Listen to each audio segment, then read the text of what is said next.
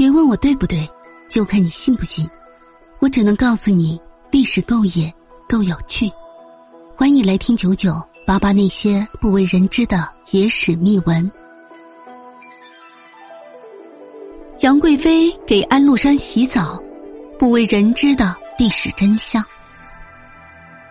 据史料记载，唐玄宗天宝十四年，身兼三镇节度使的安禄山在范阳发动叛变，十五万大军长驱直入，下潼关，逼长安。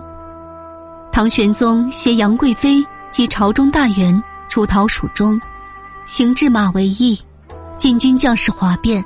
诛杀杨国忠，逼迫唐玄宗赐死杨贵妃。之后，唐朝用了整整八年时间，才平定了这一场历史上著名的安史之乱。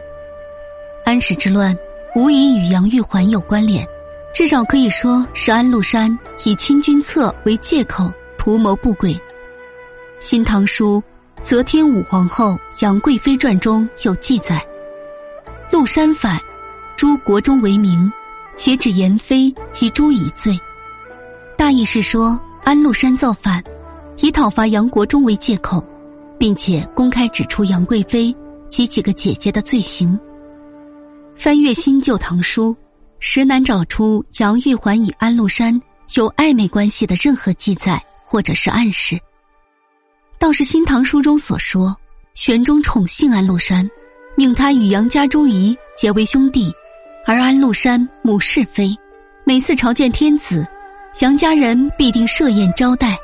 这里的杨家人应该不包括杨玉环，他可是皇家之人。那么杨玉环与安禄山的艳闻又从何而来呢？无论是《杨太真外传》《禄山事迹》等野史秘闻中，还是《唐史演义》《梧桐雨》等小说杂剧，我们都可以看到。对杨安恋的大肆渲染，有的说的活灵活现，着实让人难辨真假。其中有“贵妃三日喜鹿耳”这样的趣闻，说杨玉环为干儿子安禄山三天洗身。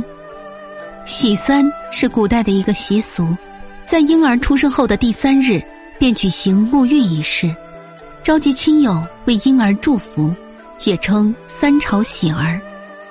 意在洗污免烂，启祥图吉。杨玉环在进宫中为比他大二十几岁的安禄山洗澡，听来似乎的确让人啼笑皆非。